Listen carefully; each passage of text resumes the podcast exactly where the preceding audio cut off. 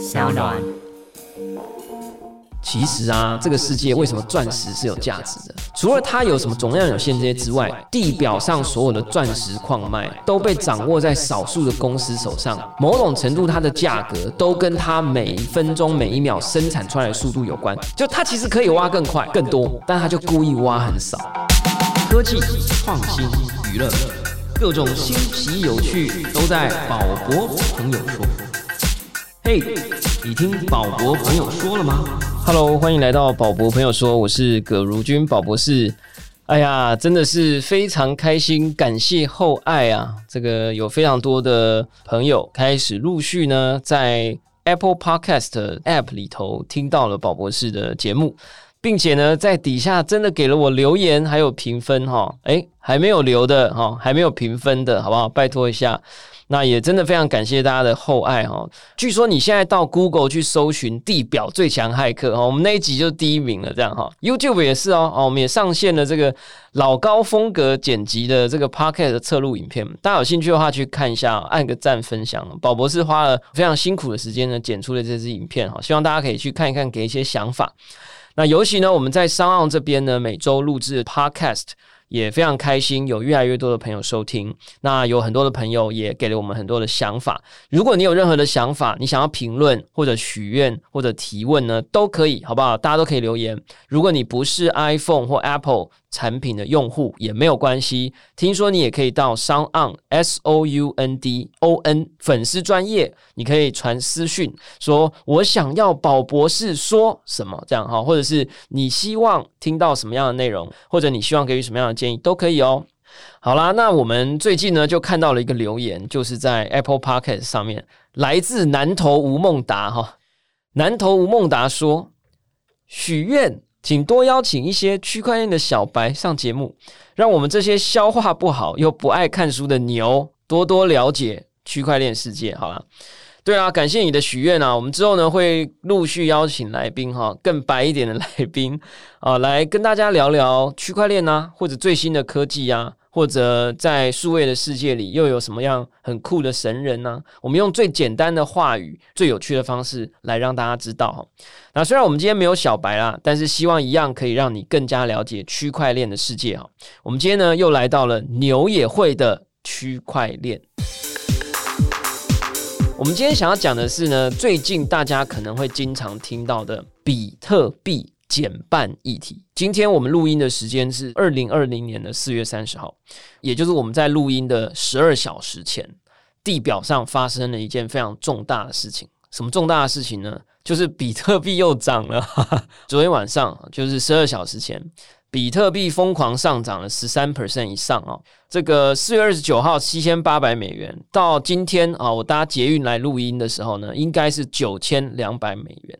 那这个比例呢？大家自己心算一下。我相信大家数学都非常好啦。总之，真的涨了很多哦。到底发生了什么事情？很多人都说这一波涨幅，呃，有可能跟比特币减半议题有关。也有人说这一波涨幅呢，是一个叫做又多。然后呢，也有人说。会不会是我们之前讲过的稳定币发行大宗，就是 USDT 这一家公司 Bitfinex？所以他为了救矿工呢，开始大量印钞，那也影响了这个币价。好啦，我们刚刚讲的都是几种可能的原因，我们今天就要一个一个来讲。首先，比特币减半到底什么意思哦？其实比特币减半呢，这个就要回到比特币的设计开始说起哈。中本聪 Satoshi Nakamoto 到目前为止呢，CIA、FBI、KGB 哦，或者是国安局地表上没有任何一个单位可以真正知道中本聪是谁的这个啊，所以每次讲的都觉得很复杂的这个昵称账户。发明比特币的时候，当时就是希望能够创造一种数位世界里的黄金。这个时候呢，他在二零零八年的十月三十一号，当时因为金融海啸的关系。可能加速了他这个想法的诞生。他参考了这个物理世界的黄金。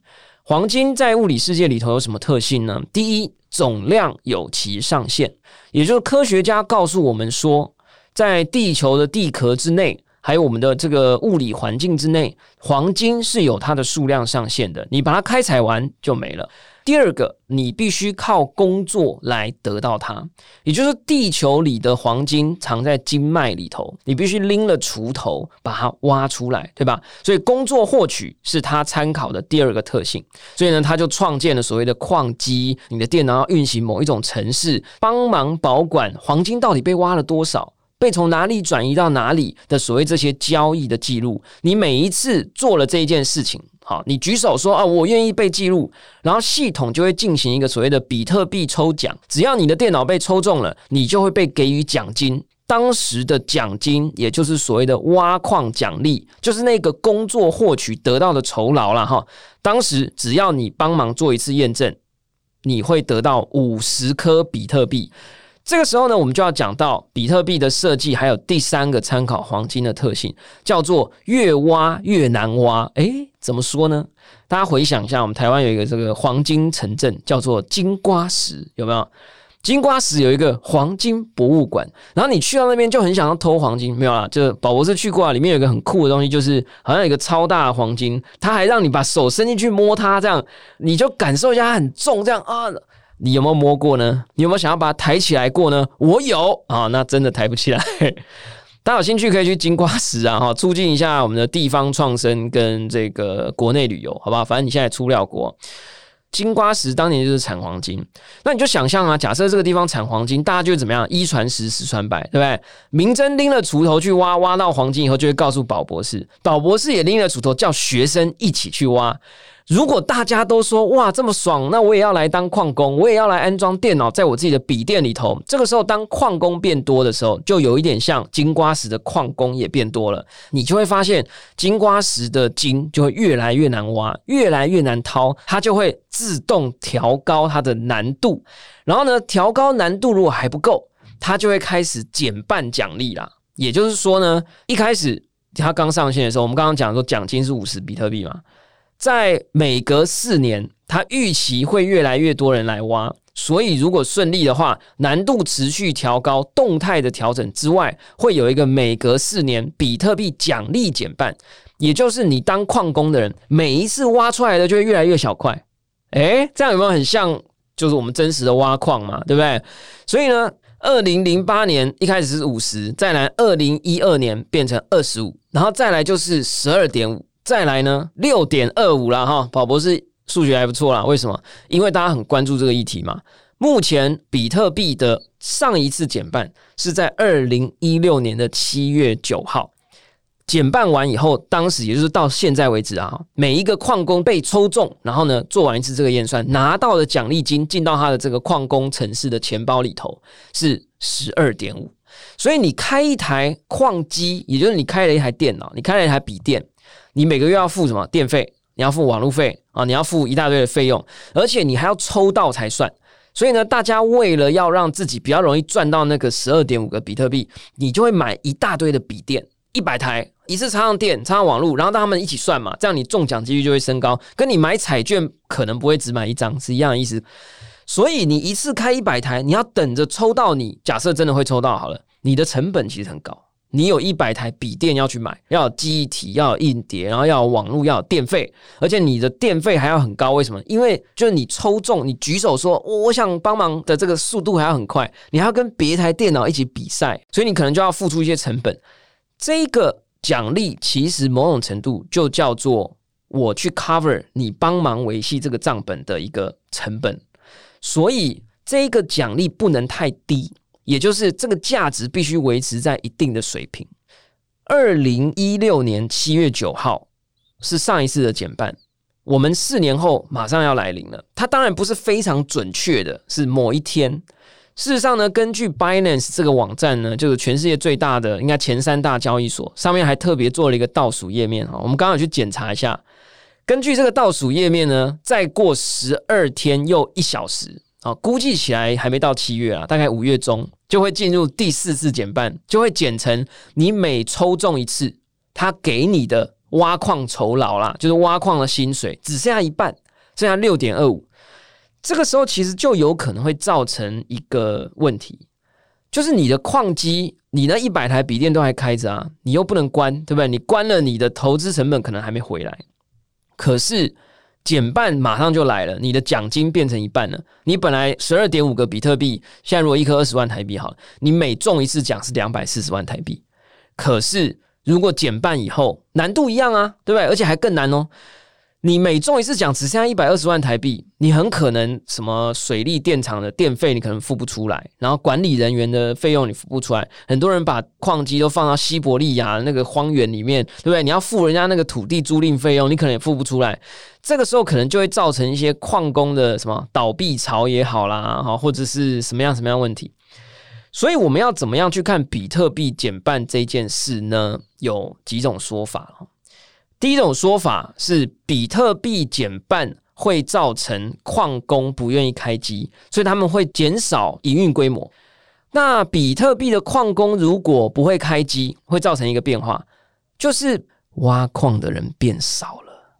如果挖矿的人变少了，我们讲金瓜石只是一个城镇啦。如果你以地球来讲的话，挖矿的人变少了，也就是更少的人跟你竞争了，这个系统就会调整难度，把它变简单一点。OK，所以你那一百台抽中的几率就会变高。这个有点，大家要有点想象力了哈。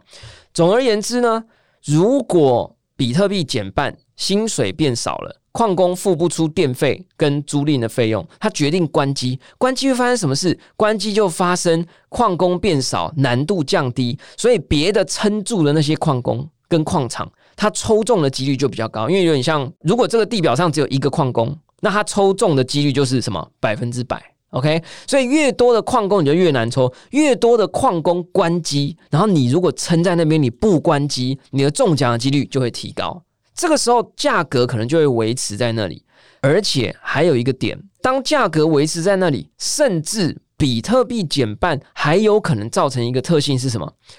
供给量变少了。也就是每一分每一秒，这个世界上新出现的比特币变少了，这会造成价格可能会上扬。所以它很奇怪，就是说，它一开始会造成矿工哇哇叫。因为付不出钱来了，然后矿工变少，难度变简单，让每一个撑下来的矿工平均能拿到比特币数量变多了。然后又因为每天生产的东西变少，物以稀为贵嘛，越来越稀有了，所以价格又开始回来，价格又开始回来，所以那些关机的矿工又觉得说，好像又可以再开机了。这样大家理解吗？这其实是一个中本聪的神秘而且非常聪明的设计，它是一个循环。这就是一种 我不知道，我不是动态平衡大师啊，但是这听起来就很动态平衡，有没有？东西变少，为什么会变贵？大家去看那个写钻石的故事，其实啊，这个世界为什么钻石是有价值的？黄金为什么是有价值的？除了它有什么总量有限这些之外，你去查地表上所有的钻石矿脉，其实都被掌握在少数的公司手上。最大的一间叫做钻石恒久远，一颗永流传。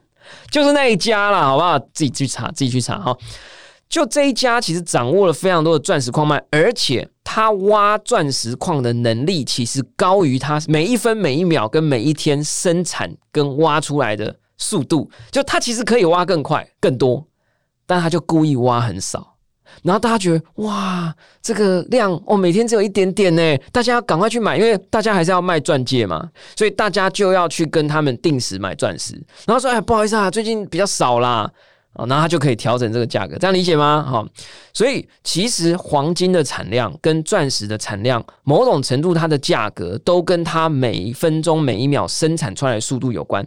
再讲另外一个例子，我们之前几集好像有曾经提过一个叫石油。石油的价格也跟你挖出来的生产速度有关呢，对不对？像之前我们加油一公升三十几，突然最近变十九块了嘛？大家都说哇，回到了青春时光啊！我大学的时候骑机车才会有那种十八十九块的年代，为什么呢？一开始其实是因为阿拉伯那些人，他就说啊，我要怎么样？我要打击什么美国什么石油产业这样，他们就说我们来拼命生产这样。所以他每天就这样提高产量，然后呢就拼命啊，来啊来啊，你想买吗？我卖你啊，一样的钱我卖两倍，因为我供过于求嘛。所以其实这个世界上有很多的价格，其实就掌控在它的供给量。然后呢，当它的供给量是越来越少的，这个东西就会越来越贵。那比特币的发明人中本聪呢，其实就参考了这一点，利用这一种它会变贵。而且会越来越稀少的这种特性，来让它一旦进入了初步的价格市场，比如说现在，然后呢，它已经有了一定的供需，可是它的供给会不断的减少的时候，诶，这个时候它的价格就会节节高升。好啦，所以其实这个时候呢，有一些听众朋友可能就会想说，那宝博士，你是不是暗示着比特币的减半表示接下来的比特币会上涨呢？这件事情呢有点难说，但是宝博士确实有去做了功课。根据统计，目前前三次的比特币减半，在半年正负三个月，好不好？的时间之后。确实，整体平均起来是上涨的，但是你要说这是不是一个直接证据，我觉得很难讲啊，因为它很可能就是一个长期上涨嘛，因为它就是一个会越生产越少的东西呀。然后短期是什么，真的没有人说的准，但是也有人说，我记得根据统计，每一次的减半引发的价格上扬的时反应时间是持续在拉长的，也就是说呢。第一次减半，它上涨的时间可能三个月就涨了；第二次可能六个月涨；第三次可能九个月涨。你也不要问我为什么啦，这就是市场的发展。所以我那时候看完这个曲线图以后，我的结论是什么？我的结论是，应该真的有机会让比特币的价格因为每四年一次的减半而上涨。只不过那个真正会涨起来时间是什么？没有人知道，很可能是。六到九个月后，但是奇怪的事情发生了，大家应该还记得我们节目开头讲的，昨天就涨了，而且根本还没减半。诶，这个时候呢，就会有人讲啦，这会不会是个陷阱？什么是陷阱呢？你想哦，假设这市场上有一些人非常聪明，他知道九个月之后，比特币的市场会自然而然的上涨，因为减半的关系。那他要赚比较多钱，是像我们这样一样傻傻的把币 hold 在口袋里，等它九个月后上涨吗？当然不是啊！现在叫他给你拉一波，让你觉得，哎呦，会不会已经提前涨了？这样，然后一堆小白就会冲进来，然后赶快买，赶快买，然后买到最后他就说，嘿嘿，然后就砸盘呢，卖掉。这样，总而言之呢，就是我口袋里本来有一百个比特币，我如果想要赚钱，不是说等着比特币涨两倍，我可以赚两倍。有一种赚法是这样。就我已经知道它会涨两倍，我想要赚不止两倍，所以呢，我就先放出风声，或者说我先砸一堆钱进去，我把它炒高起来，然后有很多韭菜啊、小白啊就会冲进来买嘛，对不对？冲进来买以后，市场上就出现了一堆没看过的钱，就是小白口袋里的钱。然后呢，因为我在操控市场，我们都把这种人叫做大金鱼，大金鱼呢就会偷偷的开始宰割这些人，然后就开始卖。把我口袋里的一百个比特币，跟我为了炒作这个市场多放进来的一百万美金或多少，通通都把它卖成美金，就是都把比特币卖掉了。我们讲说叫做空仓啦，哈，就把它清空。清空以后呢，这个价格就会怎么样？因为大家就哎，怎么搞了？不涨了。然后小白就会开始很紧张，因为完蛋，完蛋，世界末日了。大家就开始一起卖，所以一起卖呢，很可能它就会跌。所以有可能一百个比特币从一开始我开始这么做的时候，可能是五千块好了。被我冲高到一万块了嘛？然后呢，可能一跌跌下来以后，我可能就可以用更低的成本去把它买回来，可能跌到四千或跌到五千，我中间这一波我可能也赚到了，对吧？所以我等于高处脱手，因为我是第一批开始卖的人嘛，我就把它脱手了，然后就小白才会开始很紧张，开始赶快卖，然后卖到最后可能它会低于我原本持有的价格，而且我手上又多了更多的子弹，所以我可能。还可以再去买，所以这个时候等到六个月或九个月后，真的涨两倍的时候，哇，我赚的钱已经不止我本来手中握一百个比特币守株待兔而来的成果，还要再更加的丰硕，好不好？所以总之，我想要告诉你的是，比特币减半这个议题，当然在一定的时间之后，有可能会影响到币价。那我个人也觉得物以稀为贵的物理原则，可能还是会发生在比特币减半这件事情上。但是因为时机说不准，所以呢，我还是鼓励大家不要因为这件事情去买或者卖比特币，好不好？因为我们都不是那个可以预测到市场或操作市场的大金鱼，我没有想要帮大金鱼赚更多的钱。所以啦，大家还是要谨慎思考。那其实，在刚刚的这个故事里头，就一共出现了三种要素了。第一个要素我们刚刚已经讲了，就是比特币减半是中本聪规定的。第二个难度的下降也跟比特币减半有关嘛？因为我同样矿场开在这里，一百台笔电，可是我中奖的时候拿到的奖金变少了，所以大家可能就会开始关机。开始关机以后，这个系统侦测到比较少人在挖矿了，它就会让难度变得比较低，因为你的中奖率就提高了。OK，所以这是第二个有可能影响到价格，或者有可能因为比特币减半而发生的事情。第三个。矿工的关机，其实除了比特币减半的这个未来要素之外，其实很可能跟另外一个也有关。为什么？因为经济可能开始受到这次的疫情而有所影响。呃，有的人他可能不是百分之一百的本业都在挖矿，有的人呢，他很可能是拿他工作的薪水来付矿机的租赁费用。那所以在这种情况之下，他可能就按一个按钮说：“我要退出。” OK，我要停机这样。那如果我是一个矿场的经营者，很多我的租赁的这个客户都跟我说，我不要开机了，我要关机了。这个时候我的矿场我就付不出电费了，因为这些人不会付钱给我了嘛。所以在这种情况之下呢，矿场、矿机、矿工们可能就会面临所谓的经济危机，矿工利润减少，可能就会流失矿工，流失矿工也可能造成比特币本身会变得比较不稳定。因为我们讲为什么比特币安全，是因为它有好多的矿工在帮忙抄这个账本。如果矿工减少到只剩下明真跟宝博哦，那你只要买通我们两个任何一个人，你就可以篡改账本了啦，你就可以把你自己的账户改成一百万颗比特币，这样理解吗？所以呢，很多人就会说啊，这个大交易所为了确保市场的稳定，就会想要来拯救市场。就会想要来护盘啊，所以呢，就出现了一种声音说，其实昨天晚上的暴涨七千多涨到九千多，这种已经很久没看见的这一种暴涨，很可能是一种护盘的行为，希望大家在减半来临之前，矿工不要太早关机，然后太早关机可能会导致不管是系统的安全性也好，或者是之后可能更多的所谓股牌效应也好。那这件事情呢，就会有一个人最有诱因啊，就我们之前讲过的，发行最大的区块链世界的稳定货币的这家公司叫 Bitfinex，它发行的这个 USDT 啦，哈，据说呢，它在这一段疫情的期间呢，川普发多少币，它就发多少币了哈。那这个真的很难说，是不是真的川普发币就是印钞嘛，印美金嘛，救市场嘛？是不是真的大家拿到了川普的美元币？真的就拿去给 Bitfinex 这家公司说：“哎，我一千万美元给你，请你给我一千万个 USDT。”那这间公司就会说：“对啊，有人跟我买啊，那我就再增发，有什么问题吗？”所以当然有可能非常正义可靠的，他收到了川普印出来的钱，所以他印出了区块链的 USDT，也就是区块链版的美元。听起来美好的状况是这样啦。但是会不会其实川普印出来的美元已经到了其他地方，并没有到他那里，他只是跟风啊啊，就是说反正大家都在印钱，那我也来印一点，有没有是这种可能呢？也不能说没有，好不好？这种东西真的没有人知道，因为如果川普一直印钱，股市一直在涨，我们上一集我们找到第四大王来讲，他空军受损严重啊，因为他觉得怎么搞的，美国已经突破一百万人确诊。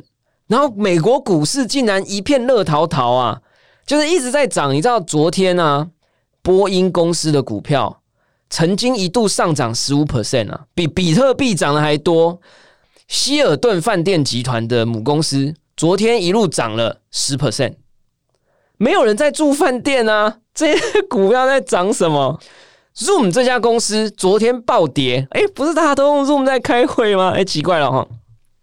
所以呢，也曾存在一种可能性，就是反正 Bitfinex 公司的老板在新北市啊，没有了，他有时候会去啊，因为他的太太据说是台湾人哈，所以呢，他可能就是怎么样，反正大家都在发嘛，我现在不发，我什么时候发？你如果看过一些金融的剧，你就会知道，或圣人大道也有讲，玩的越大越不会出事。当大家都在玩的时候，你就跳进来玩，如果别人没在玩，只有你在玩的时候，你就很容易出事嘛。所以确实有可能发生任何一种情境，好不好？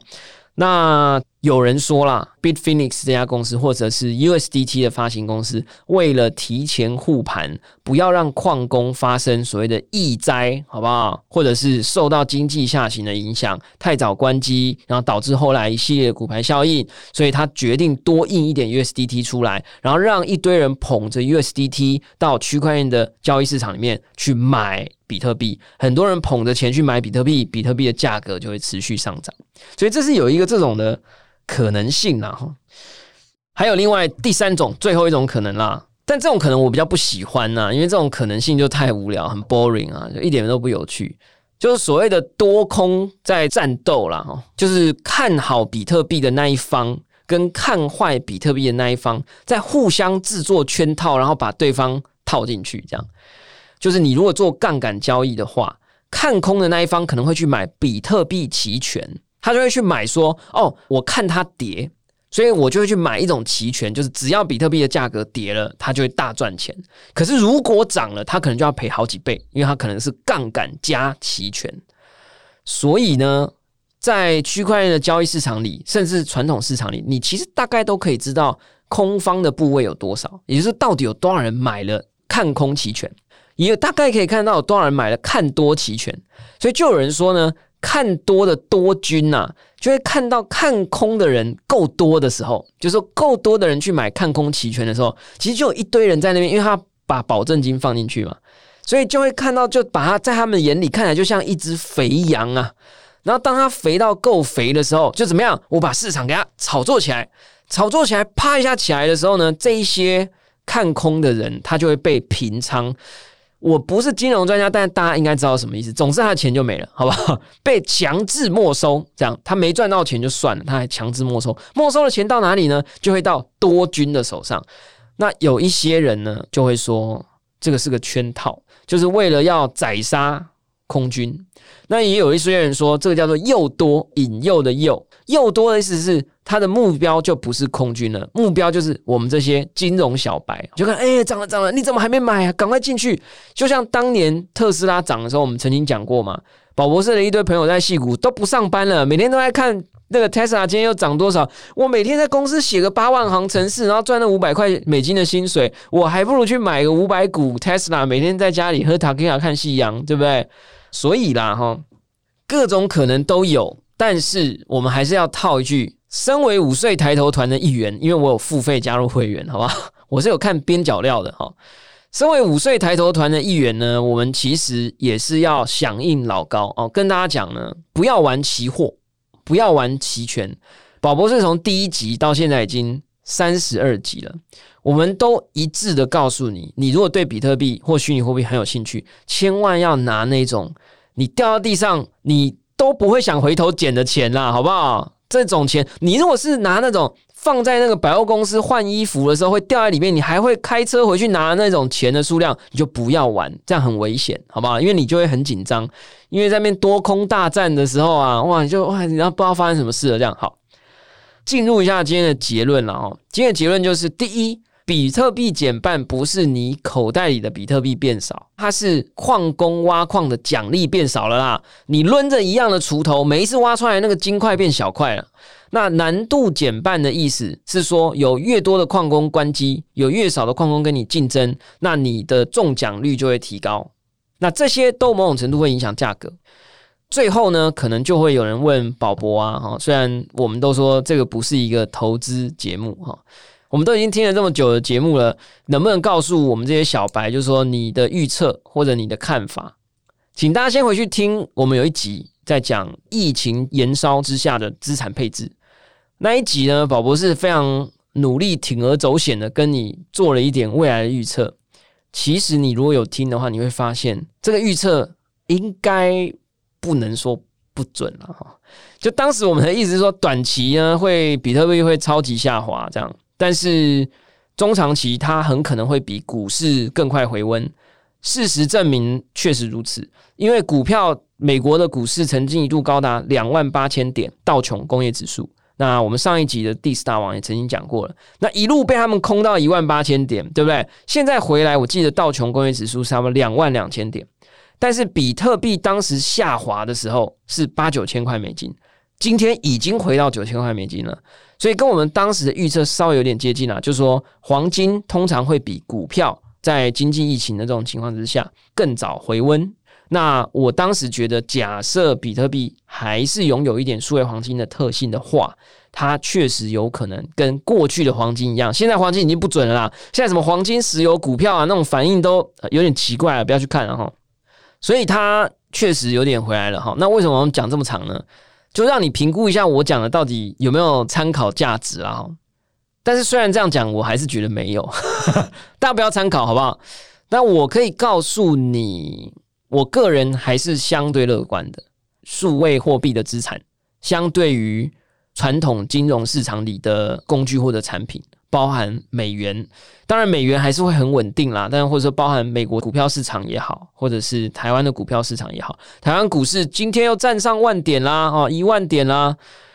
我相信很多人看新闻，大家都知道啊，就是第一季的财报其实都蛮不错的哦，大家就觉得奇怪，疫情不是都没人看，没人。对不对？不要讲唱歌了，难过都没有人去餐厅吃饭，也没有人去旅游。为什么很多公司的第一季财报都还不错？我相信有听 podcast 的节目啊，或者是有看一些新闻呢，大家都知道，第一季的财报其实是依据去年的第三季或第四季他拿到的生意，有一些应收账款可能第一季才会进来，所以会看起来第一季的财报，诶，好像没有受到影响。但是你如果真的去问那个台积电的老板啊，或者是这些公司的老板，你说，哎，那第二季、第三季会怎样？大家都支吾其实，无法给你一个保证哈。其实对于实体生产世界的市场，我还是稍微比较紧张，然后会有一点不确定性比较高。那一个不是生产的交易市场是什么呢？就是比特币啊，因为你生产比特币，你不用真的拿起锄头，你也不用戴口罩去挖矿，好不好？你就是打开台电脑，OK。所以啦，我个人还是觉得比特币在这一段时间可能会有一些相对于真实世界的金融世界还有经济体系一些相对的好的消息，或者没有那么多坏的消息，这是有可能的。包含我们刚刚。节目里一直讲的比特币减半，然后包含大家宅在家里炒币，包含任何人都不用出去工作，也都能够打开一台电脑或上网买一台矿机，你可以在家里进行比特币的生产。那也包含疫后世界，也就是疫情结束后的世界，人类活在虚拟世界的时间会变长。我个人猜测了哈，所以虚拟世界的经济体可能会增加。那虚拟世界的经济体如果增加，大家上银行的次数再减低，接受区块链的科技、数位的金融交易，如果再增加的话，比特币的使用者或者是区块链的使用者可能就会再增加。那比特币有一点像区块链金融体系世界的锚定货币啦，就是比特币涨，大家就涨；比特币跌，大家就跌，它就有点像一个基准。所以我觉得还是看好的。那以太币的话。我个人在情感上还是蛮看好或者喜欢。第一个原因就比较无脑了哈。第一个原因就是 Geo Hearts，就是我们上一集讲的地表最强骇客，曾经在某一个 YouTube 的快问快答里面录影的人问他说：“你会支持哪一种数位货币？”啊，当时他没有任何的思考，就直接说了以太币。哈，这 Ethereum 啊，他当时讲的可能是 Ethereum Network 啊，就这个技术啦。第二个原因呢，是以太坊一直在持续的改进，一直有说要推出以太坊二点零的升级系统升级，就有点像从 Windows XP 要提升到 Windows Me 哦，没有啦，提升到 Windows Me 就完蛋了。Windows Me 是据说是微软历史上最难用的作业系统啊，所以最好是提升到 Windows Ten 好不好？就从 Windows XP 到 Windows Ten 这样的一个升级的一个概念啊。呃，升级以后，据说交易速度会变快。各种体验都会变好，据说开发顺利，乐观可以上线，好不好？